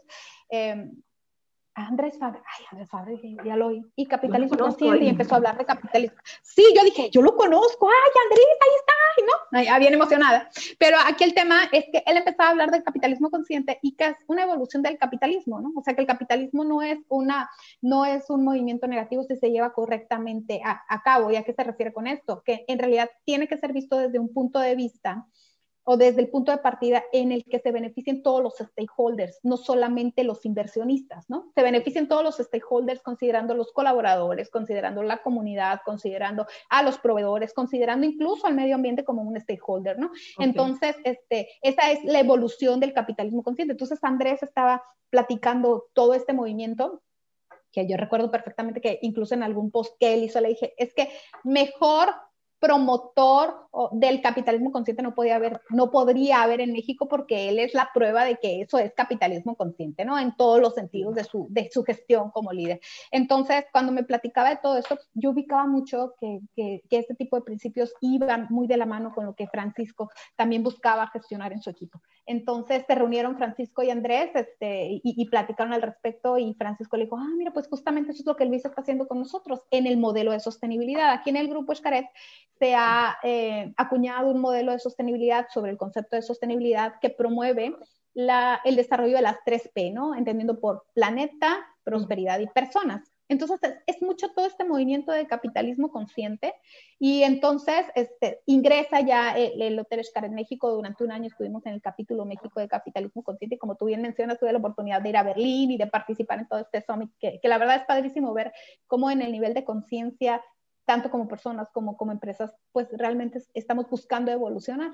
Entonces, este, ¿qué es lo que sucede? Que aquí en el grupo Escaret ya se tenían prácticas eh, muy importantes y reconocidas en términos de, la conciencia, ¿no? Para el medio ambiente, de, las buenas prácticas para colaboradores. En realidad, en ese sentido, aunque no estuviera ubicado como un, tema de capitalismo consciente, porque este es un, movimiento un poquito más reciente, este, son buenas prácticas que ya el grupo llevaba a cabo desde hace 25 años, 30 años que tiene la compañía, vaya, ¿no? Entonces encontraron aquí un espacio donde encajaba todo estas, uh, por ejemplo, enfoque que ellos han venido trabajando y lo encontraron en lo que ahora se le conoce como capitalismo consciente. Así es, así es. O sea, o sea en realidad fue como poderle poner eh, nombre, eh, perdón, teórico a la práctica que ya se desarrollaba, ¿no? En realidad es como ponerle el título de, de que, ah, bueno, este capital, y si estás hablando de stakeholders, ¿de qué estás hablando, no? Y que pudieran ser los diferentes grupos de interés, y sí, entonces en realidad fue como ya ponerle un nombre a prácticas que ya se estaban haciendo aquí en la compañía, ¿no? Y que en el caso de Francisco, que se integra eh, hace tres años más o menos, este, a, a, la compañía, pues que también correspondían perfectamente a todas sus prácticas como líder, ¿no? Y responsable de un proyecto. Sí, y actualmente ustedes eh, realizan actividades como promotores de este enfoque a nivel nacional. Mira, eh, bueno, sí, de hecho te puedo platicar una que ah, justamente el día de ayer, el TEC de Monterrey, que está promoviendo todo esto ya de una manera eh, colegiada y estructurada para darle esa formación a los jóvenes, ¿no? A los nuevos, a las nuevas generaciones ya de capitalismo consciente, de prácticas conscientes, ¿no? En, temas de, de, todo lo que acabamos de mencionar ahorita. Están escribiendo un libro y nos invitaron a participar, ¿no? Que para que por favor vengan para, sí, sí, padrísimo. Entonces, Francisco aceptó participar en la, en, en, uno de los capítulos del libro de, cómo se llevan a cabo las prácticas conscientes dentro del Hotel Escaret México, que ahorita es Hotel Escaret México, está el, el, grupo por abrir otro hotel, hotel Hotel Escaret Arte, y seguramente estaremos multiplicando esas, esas prácticas, ¿no? Que, que, se, que se buscan en, en, todo lo que va a ser el proyecto o el grupo hotelero, ¿no? Eh, perdón, eh, en la división, la unidad de negocio de Hoteles Escaret. Entonces, este, pero esa es una de las acciones ahorita que justamente acaba de suceder el, el día de ayer y que están ya en corrección de estilo y todo eso, padrísimo. y, también que, que, otra de las acciones es que buscamos mucho vincularnos, no solamente aquí al interno con buenas prácticas, con los colaboradores, sino también con lo que es la academia, para que realmente podamos ¿no? tener incidencia en diferentes grupos de interés en este sentido. Sí, y con ese entendimiento que tú tienes de la academia, creo que esa vinculación pues sería mucho más, más fluida porque tú básicamente te entiendes en ambos mundos, tienes el lenguaje de los mundos y sabes también cómo puedes realmente apoyar en la formación de los jóvenes de manera que puedan tener un poco más de contacto con la realidad, con el contexto real de, de la industria, de los trabajos, porque creo que, bueno, también hablando en general de lo que es la educación superior, mm, creo que hay muchas lagunas en ese sentido. Se sigue trabajando todavía de manera muy académica, mucho de memorizar contenido, teoría, pero hay poco contacto con las empresas, vinculación real eh, y prácticas que, realmente les den a ellos un sentido de a lo que se van a enfrentar cuando salgan, ¿no? Sí, sí, no, definitivamente yo creo que hay unos gaps este, bueno, desde el punto de vista, partiendo desde el hecho en el que visualizamos una realidad dividida por o segmentada por áreas, ¿no? Cuando en realidad tendríamos que tener una visión sistémica, ¿no? Una visión integral. O Entonces, bueno, son muchas las áreas de oportunidad y me tocó vivirlas también, ¿sabes? Cuando estaba, eh, ahorita eh, está en esta parte de vinculación, pero por ejemplo, estaba en uno de los momentos en los que tuve la oportunidad de, de, desde la empresa, de vincularme también con la universidad. Yo me acuerdo que me acerqué a la universidad, oye, fíjate que quiero que desarrollemos un programa que nos lleve a concluir estas competencias, pero yo lo necesitaba para tres meses después, me habían dado recursos y todo eso, y la respuesta de la universidad, o sea, a los dos meses yo no tenía presupuesto, tuve que abortar el proyecto, porque no, no tuve, o sea, siempre en una disociación entre que no, entendemos los, en realidad los, los, los, ritmos de operación ya en una empresa real, ¿no? Y los ritmos de la academia, que como que se daban su tiempo más parsimonioso y todo eso. Entonces,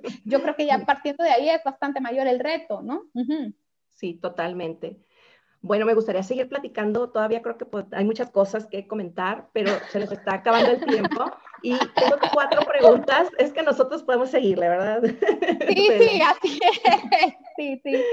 Muy bien. Eh, tengo cuatro preguntas que les hago a las invitadas en todos los episodios y que me interesa mucho conocer que, sus respuestas, cuál es su visión. Y la primera de ellas tiene que ver con cuál es tu visión del mundo que tú estás luchando por construir desde tu trinchera. ¿Cómo ves ese mundo al que tú quieres llegar a construir o apoyar a, crear? Fíjate que como yo lo visualizo, es un mundo consciente.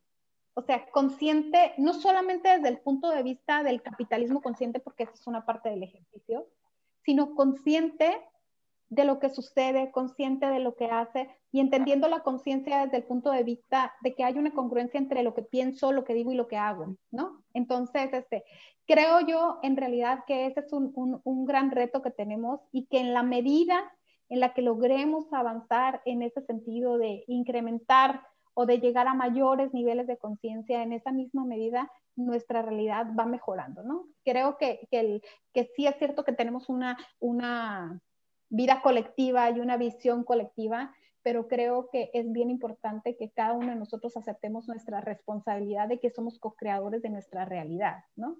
Y nuestra realidad desde el punto de vista de, los, de las cosas que podemos controlar y de las cosas que no podemos controlar, pero que de todas maneras inciden, ¿no? Entonces, yo, el mundo que aspiro es un mundo con, con altos niveles de conciencia de realidad y, y, y que en la medida en que vas incrementando los niveles de conciencia podrás ir vinculándote de mejor manera o de manera positiva con tu entorno, con tu núcleo familiar, con, ¿no? con todos los elementos y de esta forma como ondas ¿no? se, van, se van incrementando cada una de las acciones que vas llevando a cabo. Total, yo estoy totalmente de acuerdo contigo y creo que el poder de, el poder de cambiar reside en la conciencia.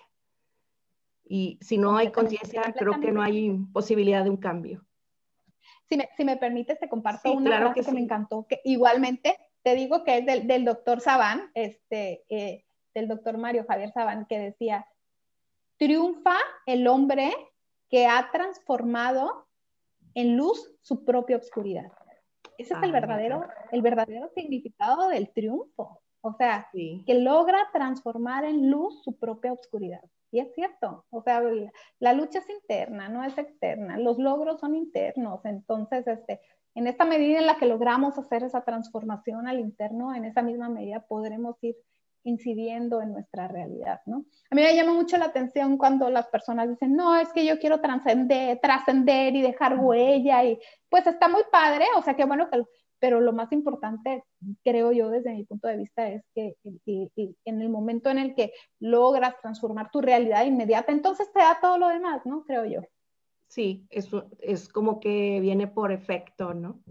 Y otra pregunta que tengo para ti es, eh, si, bueno, yo creo mucho en el poder de los pequeños cambios.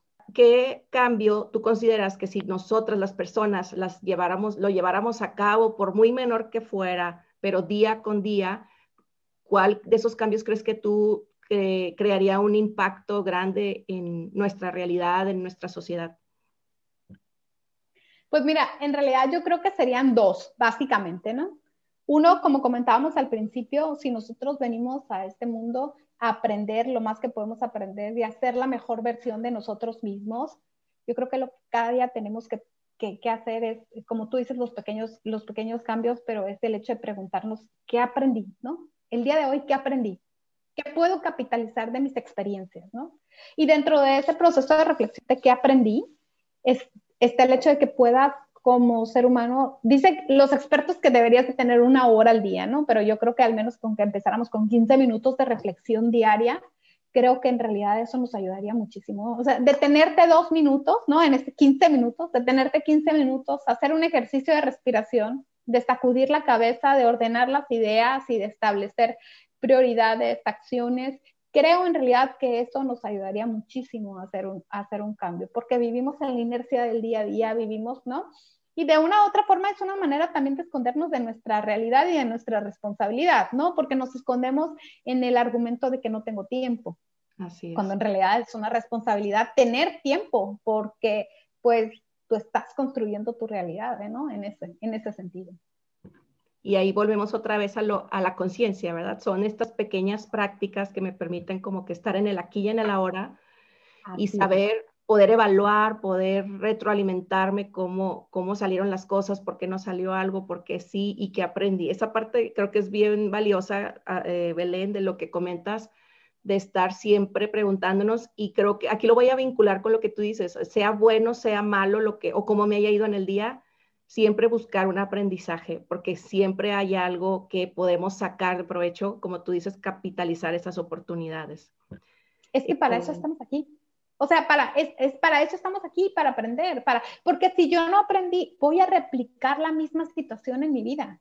Y el problema es cuando entras en un bucle y tienes 10 años, 5 años en la misma situación y no cambia, ¿no? Entonces, este, no, estamos aquí justamente para aprender. En ese proceso, perdón, reflexivo, es en el que podemos aprovechar esa oportunidad, ¿no? De, que aprendí, bueno, me parece mal ahorita, pero no, yo estoy segura de que todo lo que sucede en nuestra vida es para bien. Entonces, e, ese es como el punto de partida. Y, no digo que las cosas no, no duelan o no sean dolorosas o no sea complicado, no, porque sí es, o sea, los procesos que, que vivimos no, no, siempre son tan sencillos, pero el punto de partida es de aquí que tengo que aprender. Si estoy viviendo esta situación es porque algo tengo que aprender de ella, ¿no? Sí, de hecho, así brevemente te comento en el capítulo anterior, hablaba yo con Ana Laura González y ella me comentaba que se había formado en logoterapia, que es un ah. enfoque humanista de la psicología. Lo conozco, sí, claro. de Víctor Frankl, ¿no? ¿Perdón? del doctor Víctor Frankl, fue el autor de la logoterapia, ¿no? Sí, claro. Así es. Y ya ves que una premisa, bueno, de Víctor Frank es darle un sentido al sufrimiento. Claro, claro, claro, así es.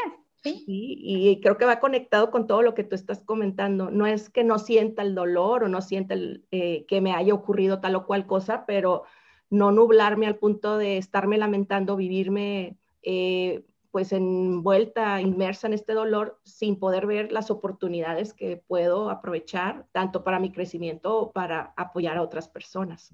Sí, y es que además date cuenta de algo, y yo creo que mucho tiene que, bueno, seguramente, perdón, ya te diste cuenta de algo, pero más que nada, este, el, el hecho de, de apuntalar el comentario es que mucho creo yo que tiene que ver con nuestra cultura, ¿no? Pero si yo me hago la que me está doliendo, entonces el papel que tomo es el de víctima, soy la víctima de la situación, pero entonces en ese momento estoy evadiendo mi responsabilidad. ¿sí? O sea, yo no estoy diciendo que no me duela, no, pues sí me duele, pero pues tengo que seguir avanzando, ¿no? O me quedo aquí victimizada toda la vida, ¿no? O sea, e, en algún momento una, una doctora que fue mi jefa dijo, tú decides si te derrumbas o no. Me habían puesto una enjabonada de aquellas en el trabajo, me había equivocado ni tal, ¿no? Sí. Entonces, pero ella me dijo, y se me quedó muy grabado, porque me dijo, tú decides si te derrumbas o no, o sigues adelante. Es una decisión, me dijo. Me quedó muy claro porque yo dije, es cierto, es una decisión, ¿no? Entonces, este, creo yo que cuando nos quedamos en ese bucle o cuando nos quedamos encharcados en esa parte, es porque estamos evadiendo nuestra responsabilidad y seguramente en muchas ocasiones es por ignorancia, pero estamos perdiendo la gran oportunidad de pasar al siguiente capítulo. O sea, y el siguiente capítulo seguramente será maravilloso. Así es. Y otra cosa que te quiero preguntar, ¿cómo has cambiado a partir de la pandemia? O sea, ¿qué ha marcado un cambio antes y después del, del COVID para ti? Ay, pues mira, la verdad es que eh, yo creo que el, gran cambio ha sido e, este, este alto que tuvimos que hacer, ¿no? Y que yo realmente, eh, como te digo, yo creo que todo es para bien.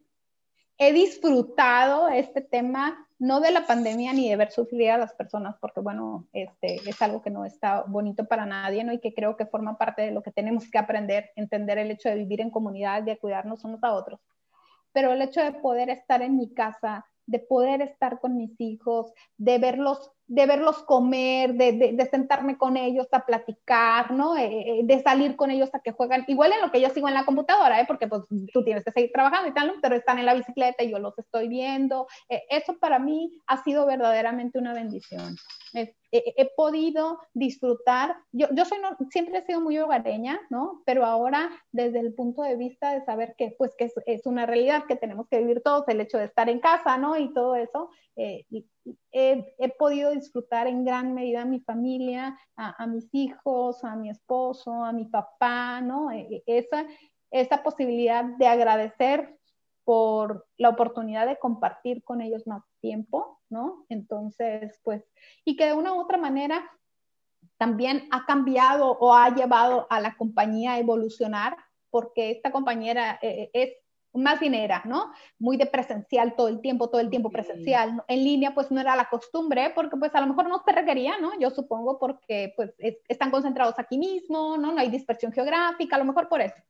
Pero ahora con la pandemia, pues ya empezaron, empezamos a trabajar en línea, empezamos a, evolucionar en este sentido y pues la compañía lo, lo, lo, tomó muy, muy abiertamente y pues también es maravilloso que podamos seguir, ¿no? En, en este sentido, porque forma parte de la evolución, ¿no? Que, que el hecho de que puedes trabajar de manera asincrónica, pero también puedes trabajar a la distancia, pero no, y que eso no significa que dejes de producir. Entonces, esta compañía tiene una, una, característica maravillosa y es que las personas están tan comprometidas, verdaderamente muy comprometidas, entonces ese yo creo que es un activo bien importante y que se vio reflejado durante la pandemia, porque todo el mundo, a pesar de ello, siguió conectado y siguió produciendo y todo eso, ¿no? Entonces, yo creo que eso fue como que muy, muy bueno en ese sentido, ¿no? Te digo, todo es para bien.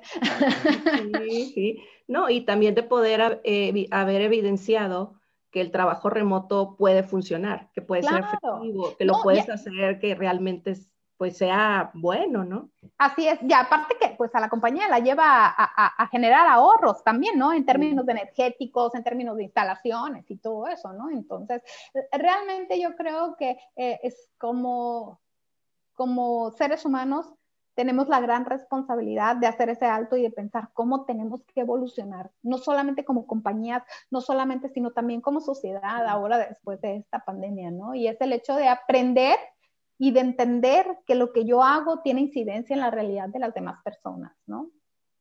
En efecto, fíjate que creo que ha sido ese despertar de esta conciencia ha sido más evidente de el efecto que tengo yo sobre mi entorno y cómo todos, como tú decías, formamos parte de un sistema.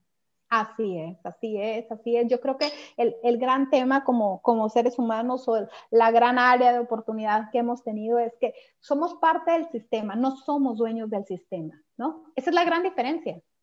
Así es. Y por último, me gustaría saber pues con qué contenido te nutres todas estas ideas. Eh, hablabas mucho del doctor Saban y me gustaría saber que nos compartieras libros, podcasts, a qué personas seguir, cuáles son tus recomendaciones. Mira, eh, actualmente, como te compartí hace ratito, este, me encantan las publicaciones del doctor Mario Javier Sabán.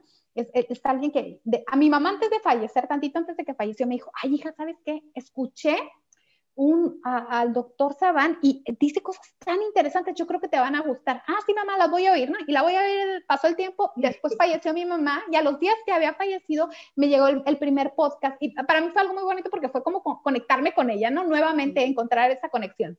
Pero a la hora que lo escuché, wow, o sea, wow, es una, es un, para empezar es, un, es, un, es una persona que tiene seis doctorados, ¿no? En diferentes temas. Tiene seis doctorados y todo lo que te dice te lo dice de manera desde el punto de vista del desarrollo humano, ¿no? Y habla de muchísimos temas, una persona muy culta, muy objetiva, y me han encantado sus aportaciones, sus podcasts, este, los cursos que tiene, todo eso es maravilloso, realmente a mí me ha funcionado, he sentido que me nutre muchísimo. Hay otro que, me encanta también, de hecho está considerado como uno de los hombres más sabios del, del planeta en la, en la actualidad, que es el doctor Michael Lightman Michael Lightman es el, dirigente de la escuela Bene ¿no? Es su escuela de Cábala. Todo lo que él dice, yo también lo leo, ¿no? He leído un par de sus, de sus escritos y aporta muchísimas cosas buenísimas también, todo en sentido constructivo y desde el punto de vista de la Cábala. El doctor, eh, también el, el rap, el maestro Albert Koslan, ¿no? Son de quienes normalmente yo tomo y cuando, ya sabes, cuando quieres aprovechar el tiempo, ¿no? Que es mi caso, voy en el carro, que es cuando tengo oportunidad de, de escuchar, ¿no? O voy en el carro cuando estoy lavando los platos en la casa, pongo mi, mi, mi podcast y es lo que me pongo a oír, ¿no? Sí, yo Entonces, también. ajá, sí, es cuando uno aprovecha el tiempo. Es, es, es ellos me han parecido eh, verdaderamente eh, con grandes aportaciones a, a, a nuestra pues no solo a nuestra sociedad, sino a nuestra forma de pensar, en donde el punto de partida es que como seres humanos nos hemos encargado de separarnos, de dividirnos, ¿no? Y, lo que tendríamos que estar viendo es la, unidad, ¿no? De nuestra comunidad, de nuestra, de nuestra percepción como personas. Entonces, este, a mí me ha parecido sumamente enriquecedor a estas tres personas que son actualmente con quienes o a quienes les dedico mi tiempo, ¿no? Como para nutrirme. Leí un par de libros del doctor, del, maestro eh, Albert Goslan, buenísimos sus libros. Este, también hace ratito mencionabas al, el doctor Víctor Frankl, ¿no? Ah, también, ajá, y su libro, el del hombre en busca de sentido, me parece verdaderamente espectacular. Sí, sí. la verdad es que sí. También empecé uno de los libros del, del, doctor Mario Javier Sabán, ¿no? La verdad es que bastante más denso. Me gusta mucho lo que escribe, por ejemplo, el rap eh, Albert Goslan, porque es muy digerible, es algo que no, que no está tan denso en temas de entendimiento y de aplicación, pero la verdad es que eh, en algunas ocasiones también me pasa mucho que cuando estás leyendo el libro, ¿no? Y a, ver ¿qué, fue lo que me dijo, ¿no? Y que tienes que, volver a leer un poquito más cuando tienes varias cosas que hacer en ese momento, pues no es tan fácil encontrar los, los momentos para tener la concentración que requieres para eso. Pero una, hablando de, cómo me nutro, una técnica que, que empecé a aplicar hace como un par de meses, ¿no? Yo sentía ese vacío de que es que no he leído nada, ¿no? Entonces como que, como que siento que, que me falta esa parte de, de poder, yo me, siento esa gran necesidad, ¿no? Entonces dije, bueno, me voy a poner la meta de que al menos al día voy a leer una página, una página, voy a empezar por una página. Y aunque sea antes de dormirme, voy a leer una página y que le haya entendido y que la, hasta que acabe el libro, ¿no? Entonces, así empecé con eso.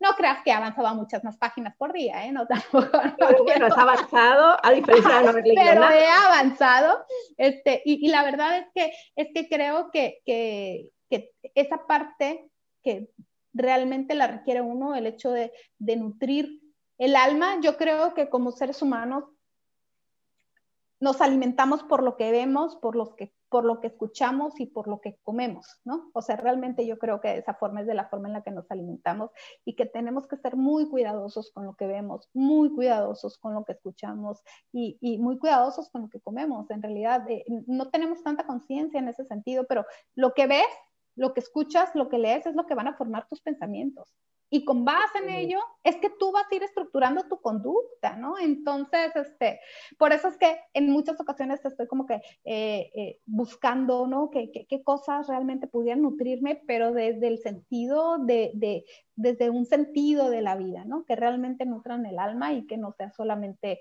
eh, las novedades o las, lo último del momento, no, no, no, sino que tenga realmente un propósito de construcción, ¿no? Sí, y yo creo que todo esto, como tú comentas, con lo que te alimentas, pues es tu framework para entender, para interpretar el mundo y bien lo puedes ver como un lugar amenazador donde, donde estoy en contra tuya, como puede ser, yo soy un elemento transformador de mi entorno. Completamente, ¿sabes? Completamente. Y sabes que el, el otro día estábamos viendo un documental que nos recomendaron que se llama El dilema de las redes sociales. No sé si ya lo ah, viste. Y en Netflix, está buenísimo. Ajá, me pareció buenísimo el documental, pero es, o sea, confirma justamente lo que tú dices. O sea, si tú piensas que el entorno es amenazante, lo único que te va a llegar de información es que el entorno es, es amenazante. Y la conclusión de ese documental, lo recordarás, es que lo único que van a hacer es que van a reforzar tu punto de vista de tu realidad. No te van a dar más, no, no, no, lo van a reforzar para que tú sepas que estás en lo cierto. Entonces, por eso es que creo yo que es tan importante eh, que, que uno pueda alimentarse con el propósito de tener un punto de vista pues más objetivo, lo más objetivo posible, que no deja de ser subjetivo porque es mi punto de vista, ¿no? Entonces, este, ya desde, desde ese punto de partida, pero sí creo que, que, que es nuestra responsabilidad alimentarnos para tener la, la, la, la, mayor cantidad de herramientas en este, en este sentido, ¿no? Sí, y fíjate que, bueno, ya para cerrar, porque nosotros seguimos y seguimos. Oye, porque tenemos cerrando hace media hora. es que yo creo que esta interpretación propia del mundo es un sesgo muy grande. Y ahorita que tú comentabas a lo que estamos expuestos en las redes sociales, realmente sí estamos expuestos a todo tipo de información, pero según lo que yo creo que es verdad, desestimo unas cosas, de hecho hasta ni las veo, o sea, veo el título y digo, no, yo no creo en esto y como inconscientemente lo haces a un lado y tiende, tiendes a leer cosas que van de acuerdo a lo que tú crees para reforzar aún más esas creencias y encontrar como que, mira, tengo evidencias, pero estás desestimando todo lo que dice que es contrario a lo que tú crees porque no quieres ver otra realidad. Y es claro, así es. Y es que fíjate que lo que tú acabas de mencionar es una de las grandes diferencias, que justo lo escuchaba, no recuerdo si fue con el, el doctor Lightman o con el doctor Saban, pero eh, creo que es el doctor Mario Javier Saban, que, es la diferencia entre un pensamiento circular y un pensamiento lineal, ¿no? El pensamiento lineal es el que, el que dice es eh, blanco o negro, cierto o falso, ¿no? O sea, que se basa en verdades absolutas. Y mm. las verdades absolutas te llevan al dogmatismo, que lo que hace es desacreditar a todo mundo, ¿no? O sea, mi verdad va a ser distinta de la tuya, incluso en mis hermanos. O sea, su verdad, la verdad que cada uno tenemos es distinta porque nuestras experiencias fueron distintas, independientemente de que tuvimos la misma mamá maravillosa y el mismo papá maravilloso. O sea, pero somos distintos porque las realidades son distintas de cada quien. Entonces, y el pensamiento circular habla de la unicidad y de este proceso, de que no puedes invalidar lo otro, ¿no? No significa que no exista, pero no significa tampoco que estemos hablando de verdades absolutas, sino de verdades relativas. Entonces, yo creo que es eso. Ajá, porque en, en, la medida en la que logramos entender eso, logramos entender que también el que está enseguida de mí tiene sus verdades y también son válidas porque es lo que le tocó vivir, ¿no? Ahora el gran reto es que realmente en comunidad podamos unificar una visión. Sí, y que podamos realmente despertar o elevar el nivel de conciencia para romper la polarización. Claro, claro, claro. Es que cuál es el punto de la polarización. Es, es, es muy curioso porque en muchas ocasiones se encuentra uno en ese sentido de que eh, tienes que tener la razón, o sea, ¿no?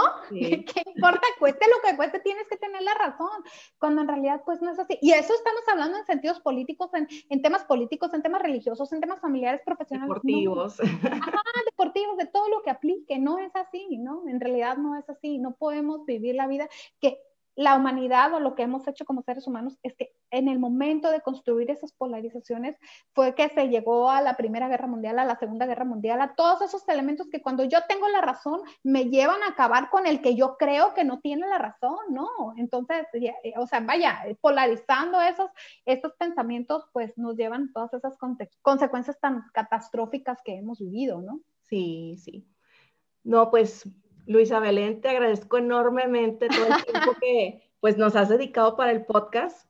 Sé que eres una persona que está muy ocupada y aparte estás con tus hijos en casa y realmente creo que todo lo que nos has compartido el día de hoy nos va a ser de mucha utilidad para cuestionarnos pues nuestras creencias, para, para ver otra perspectiva del mundo, de lo que tú has vivido, de todo cómo ha sido evolucionando. Eso es lo que yo aspiro a, a conseguir a través de este podcast e invitando a mujeres que han crecido tanto como tú.